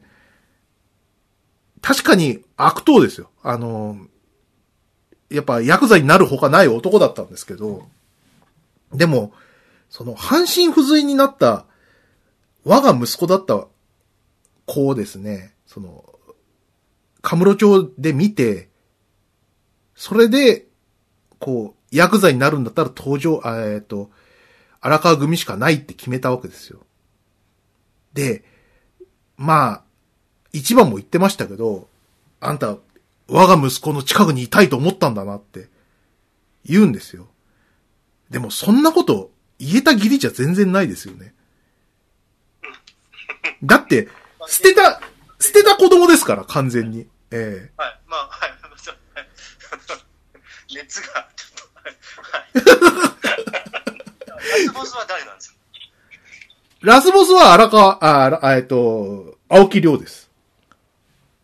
青木亮誰だっけ？えっ、あと荒川正人ですね。はい。なんとか、ブリーチジャパンの代表の。そうです。あの、東京都知事にもう選挙でなるんですけど、うん。いや、じゃあ、うん。東京都庁がラストダンジョンなんですか？あ、えっ、と、まあ、架空のビルとして、あの、ミレ、えっ、と、ミレニアムタワーってええうん。というのが、カムロ町にありまして、そこが舞台になりますね。あがラストダンジョンで最上階にいるっていう感じ。そんな感じですね。ええまあ、その、あのーうんあれなんですよ、毎回この龍が如くって、あの敵、なんていうんですか、ボスと戦うときに、あの登場界直系なんとか組なんとかみたいな名前が出るんですけれども、うん。ラスボス今回出るときに、東京都知事、青木亮って出るんですよ。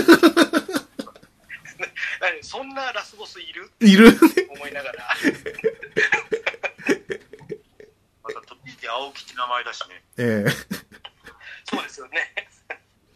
いいですよね。それ、なんか、東京都知事小池百合子とか面白いですよね。ででんで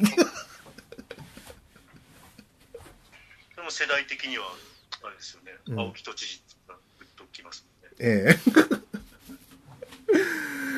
まあそうなんですよ。まあだ、吉田会長がドン引きするぐらい、するぐらい俺ちょっと熱こもっちゃって。はい。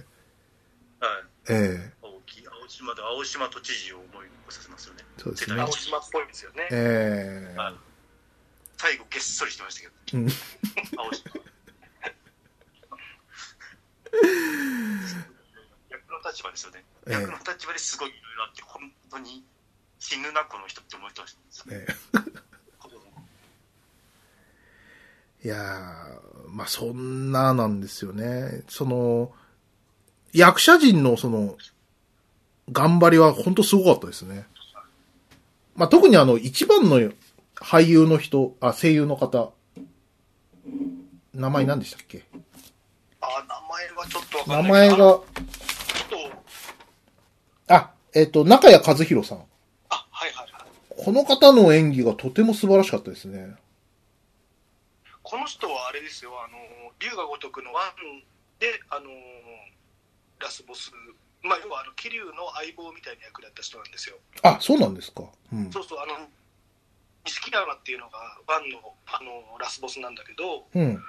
それの役で、ね、そっから、なんか、あと他そんなにキャリアないみたいだけど、うん。めちゃめちゃ演技いいですよね。本当に、あの、うん。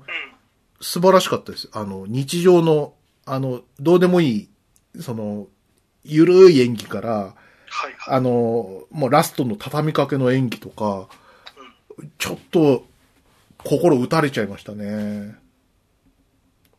あ、ついでに言うとあれですよ、すね菅津さん。あの、はいあれですよ、一番ホールディングスの、あの、CM あったじゃないですか。はいはいはい。あの、横浜をうん、変わらない横浜でみたいな、はいはい。あるじゃないですか。あれのナレーションも、あの、中谷和弘さんらしいですよ。あ、そうなんですね。ええああ、結構いろんな声出ますね。やってますよ。ええんすごい上手いなと思いましたう。ん。そうなんですよそういや、ね。でもね、今回ね、うん結構僕、そのやる前は、うん。あのーまあ、ね、今まで通して全部やってるから、うん。やっぱコマンドバトルになるとか、そういうのって、すごいこう、嫌だなと思ってたんですよ。はいはいはい。だけどね、なんか、良かったよね、これで。あの、それも奇跡的だと思うんですよ。この、俺は、龍が如くシリーズのプレイヤーじゃないんで、比較はできないんですけど、あの、セガってこういうことよくやるんです。ああその、続編だっていうのに、うん。あの、なんか、アクションゲームを RPG にしたりとか、あの、なんか勝手にシューティングにしたりとか、うんやめろって言ってるのに、やるんですよ。あの、あれですよね、あのーファンタジースター、さっき出た。はい。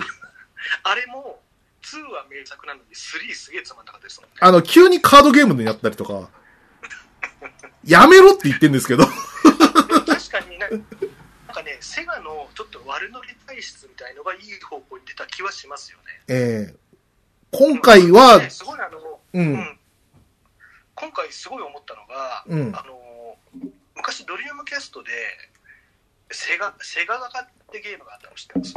あります、ありました、ありました。はい。あれに似てますよねはい。なんかあわ、の悪ノリの感じとかええめちゃめちゃ似てるなって思いながらプレイしてたんですけど似てると思います。似てるのに、その本編のところで、あの、なんていうんですかね、その、クソシリアスのバカデカ感情が出て、こう、押し寄せるみたいな、このバランスはちょっと、ゲーム屋さんじゃないと無理かなっていう気はしてます。うんあのあとまああれですよねこのシリーズ重ねるごとにうん多分一人の主人公だと途中から入りづらいかったんですよすごい今までってはいはいはいはい。うん、であとあの、まあ、桐生さん自体がもう大きいキャあの伝説の極道になりすぎちゃってるから、うん。やっぱりこうこうなんだろうすごいこう底辺からのし上がる的な話はもう無理だったわけですよね今まで、ええ。うん、だからそれを変えたこ今回本当にもうゼロからスタートできたみたいな感じで、うん。僕はすごいいいなと思いました、そうですね。うん。まあ、結果として、まあ、あの、新規のお客さんとして、俺と奥さんが入っちゃいましたから、あーで、ね、で、かといって、その根底に流れるその近江連合とか登場会っていうのは、かなりストーリー的に話進んじゃってるんですよ。えあのもう完全に登場会がなくなってる世界にもう今回でなったじゃないですか。えそうですね。あれ,、ええあれ1から6までは登場会をなんとか守っていくみたいな話だったのが、今回さらっとなくなってるから、え一応その龍が如くとしてのシリーズとしても話は進んでいるし、えうん。あのかなりね、本当にいいい、いいリスタートだったのかなっていうふうにはね、思いますけどね。そうですね。てか、この完成度で次って言われても困るっていうのは、俺は思いますけど。あだからそれ僕ツイッターで書いたけどええ龍が如くってナンバリングの後って大体スピンオフが来ること結構多いんですよええでねもうそうしたら次はね戦後で登場会ができる話をやるしかないですよねはいはいはいはいはうんそうそういう感じが面白いのかなって思思ったりもするけどもい。面白いですうよ。数が一番の話ってかね終わってますもんねあ、そうなんですよ。春日一番でやることって、あ実を言うとない。そうそううん。新主人公だって言ってるのに、こう、お披露目、お披露目で完結しちゃってるっていう。そこはものすごい大変だなって、これから、えそうですよねえ思いますね。うん。うんあのほら終盤の方で、ね、選挙戦に出馬するんですけれども春日春日一番がええなんかそうあれ実は受かってたとかで続編作るのかなと思ったりしたんですよね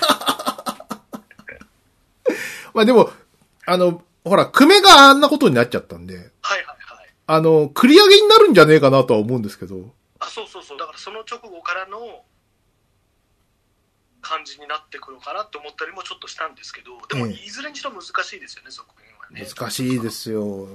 あの、あれですよね、あの、カイジと同じジレンマですよね。その、カイジってあの、やったー大金をゲットしたで、どうやってこう、カイジから大金をなくさせるかみたいなことを、一回やんなきゃいけなかったりするじゃないですか。ええで、あの、一回成り上がった数が一番をどうやってスカンピンにさせなきゃいけないかっていう。そうそうですよねそうですよね。それ辛いですよね。うん話だけ聞いてると、まあだからはい。無理ですよね。無理です。はい。いや、だからそれ、ストーリーがね、しっかりしているだろうから、ストーリーがしっかりしてるってことはきちんと、まあ、成長物語であったり、その根本的なところを解決しちゃってるっていうことなので、はい。それでもう一個作ると、まあ、副次的な話にしかならないですよね。ならないです。あのピクサーだもう無理ですもんね。無理なんですよ。シュガーラッシュにしてもうん。そうだし、あのねあと、レゴあ、副次的な話にしかならないです。そワンほどにはならないですよね。う、吉田会長ね、あの、これ本当に辛いことなんだけど、この、なんていうのかな、このセブンの一番くんのこう成り上がりと、それを支えた仲間たちの熱い絆みたいなところ、こうやって言うと全く面白くなさそうなんだけどさ、これを続編やろうとしたら何をしなきゃいけないかって、仲間を仲違いさせるとかそういうことをやらなきゃいけなかったりするんですよ。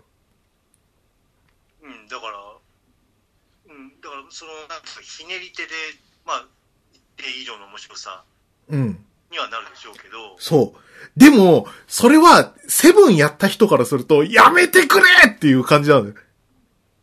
うん、うん。例えば、この後、この、龍が如く8で、南波さんが裏切るとか、足立さんが敵になるとか、あの、さっちゃんが別な男とくっつとか、くっつくとか嫌なんだ、俺は。まあ、だからやっぱり、全く別主人公にすりゃいいんじゃないですかね。うーん。そう、なんか、それしかないような気がするんだけど。うん。だからそうしたらもう本当に別主人公にしてうん。毎回世界観、うん、毎回その出てくる出てくる主人公の共通点としてはゲーム好きってことにすればいいんですよ 今度は FF 派にするとかそういう。FF 派のダメなやダメなやつ。メガテン派のダメなやつとか。つそうそうそうそう。メガテンやってたやつがどうやってヤクザになるんだっていう。そうでもなんかね本当数が一番だときついっすね確かにねそうなんですよ。でも、か、多分、プレイしたユーザー、あの、プレイヤーはさ、みんなカスが一番に恋してるんですよ。うんうんあいついいやつだもんねいいやつ。で、続編やるんだったらカスが一番のその後見たいんだけど、それはファンムービー以上にはならないんですよ。うんうんうんあの、この間あの、ヒックとドラゴンが完結しましたけど、はいヒックとドラゴンってい、あの、1が完璧なクオリティで、2と3は完全にファンムービーなんですよね。全くこう、テーマから、こう、先に進むことが2も3もなかったんで、俺はすごい残念に思ってたんです。うんまあ、ほとんどの作品がそうですよね。でもそう特、に、いや、特にね、ピクサーとか、あの、以降は、うん。ワンしすぎてるんで、はい。ここがあった方がいいんですよ。だったら。うん。ちゃんと2、3でやっていくんだったら。うん。そうすると、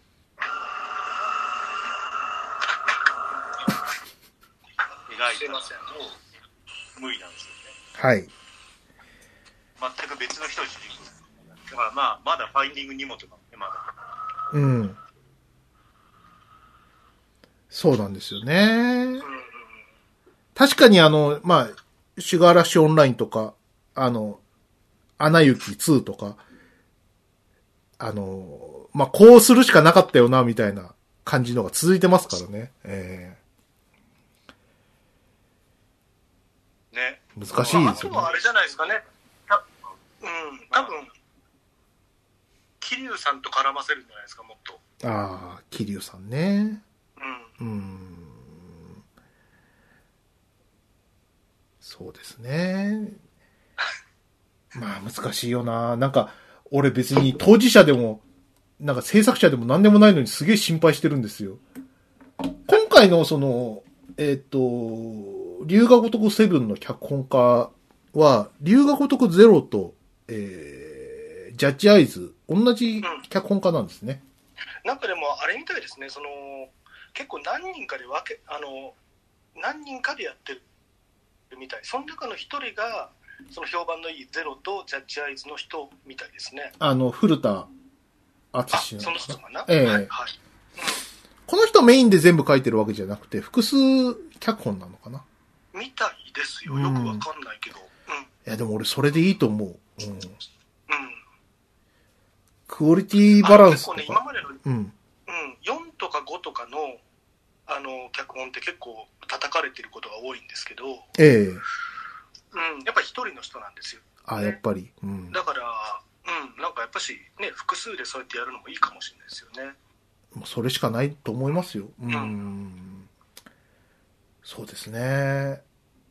いや、でも、こあとん、あの、僕はあの、古いゲーマーなんで、この、セガがですね、こんなはい。RPG で名作を作ったっていうのがですね、信じられなくて。あの、まあ、セガといえば RPG 弱いっていう昔の、こう、評判があったわけじゃないですか。あええもうそれがですね、なんか、なん、なんていうのかな、すごい、あの、韓国映画がハリウッドを制したみたいな、そんな印象を持ちますよ。ええとうとうセガが RPG でここまでのものを作ったみたいな。ええ うん。あ、確かにね、そうですよね。すごい、ちょっとでも、古川さんは、ええあの、昔のもやってみてくださいよ。ワンとか。やります。うん。うん。結構ね、僕、あの、全部好きなんですよ。その、なんか、龍が如くすごい好きなんですよって言うと、多分ね、頭悪そうに思われがちなんだよね。はい。だから、あんまりこう、大きい声で言えないっていうのは正直あるんだけど、え僕ね結構全全部発売日に買ってやるぐらい好きなんですよ。えでうんあのー結構いいですよ。1とか2とか。まあまあうん0とかおすすめだけど。ええ。えうん。とにかくあの、今、ジャッジアイズはい。やった後はゼロやろうかなって思ってます。うん。とりあえず評判のいい順に。ええ。そうですねあの、まあ、ジャッジアイズも今全然2時間目、2時間くらいしかやってないんで、なんとも言えないですけど、ああのードラマの詰め込み方は本当にちょっとやりすぎなぐらいやってますよね。ええそうですよねドラマっぽいよねすごいねドラマっぽいです。あの、逆に、あの、喧嘩とかいらないんじゃないかなとか思うぐらい。あの、キムタクさんがすごい中国憲法みたいな動きするたんびに面白いんですよ。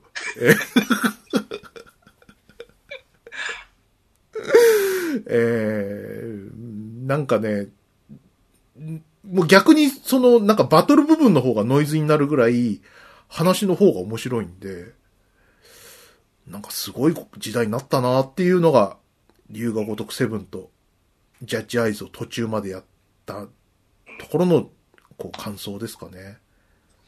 あのあれですよねこう毎年さコンスタントに出してるのがまず何より偉いっすよねそうですね。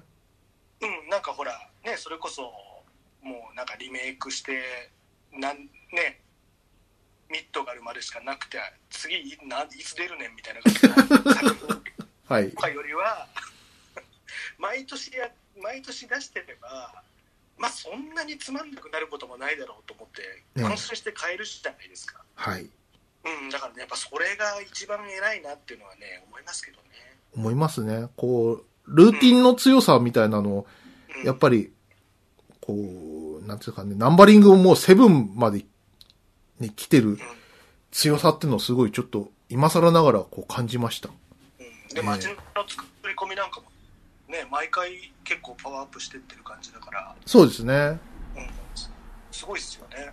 あ、あの、街の看板とかうちの奥さんが作ってるんですよ。え？そうなんですか？昔、あの、スタッフだったんです。え。へえもうあれはね、ええ。本当にすごいですよね。えそう。で、ありそうなさ、ええ。バスへの看板とかすごいですよね。いいですよね。なんかそういうのをなんか研究してなんか書いてたらしいです。ええああそうなんですねへええはい。えそんなですよとかですかね。まあ、なんかこう、プレイした感想をですね、一気にこうぶちまけましたけども、吉田会長は災難でしたね。ええ 申し訳ございませんでした。ええ吉田会長？はいはい、うんええ すいませんでしたよ。付け合わせちゃって。えまあ、興味を持ちました。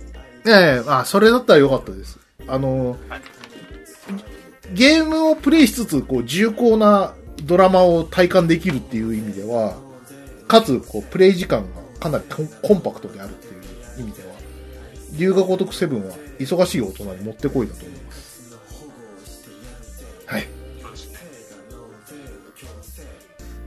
ぜひぜひプレイしてみてください。はい、ってとこで、以上でいいですかね？はい、はいありがとうございます、ありがとうございました。菅津さんどうも、あ、吉田会長もありがとうございました。はい。はい。はいということで、じゃあまたはい以上となります。えっ、と、筆川でした。菅津でした吉田でした。さよなら。世の中のために使うのねね。大勢が納税を強制。公正な道路立ててやるぜ大勢が納税を強制。生活の保護をしてやるぜ行政が納税を強制。原発片付けしてやるぜ世間を幸せにする達成感。社会の一部としての充実感。納税しなきゃ社会はない。社会がなければ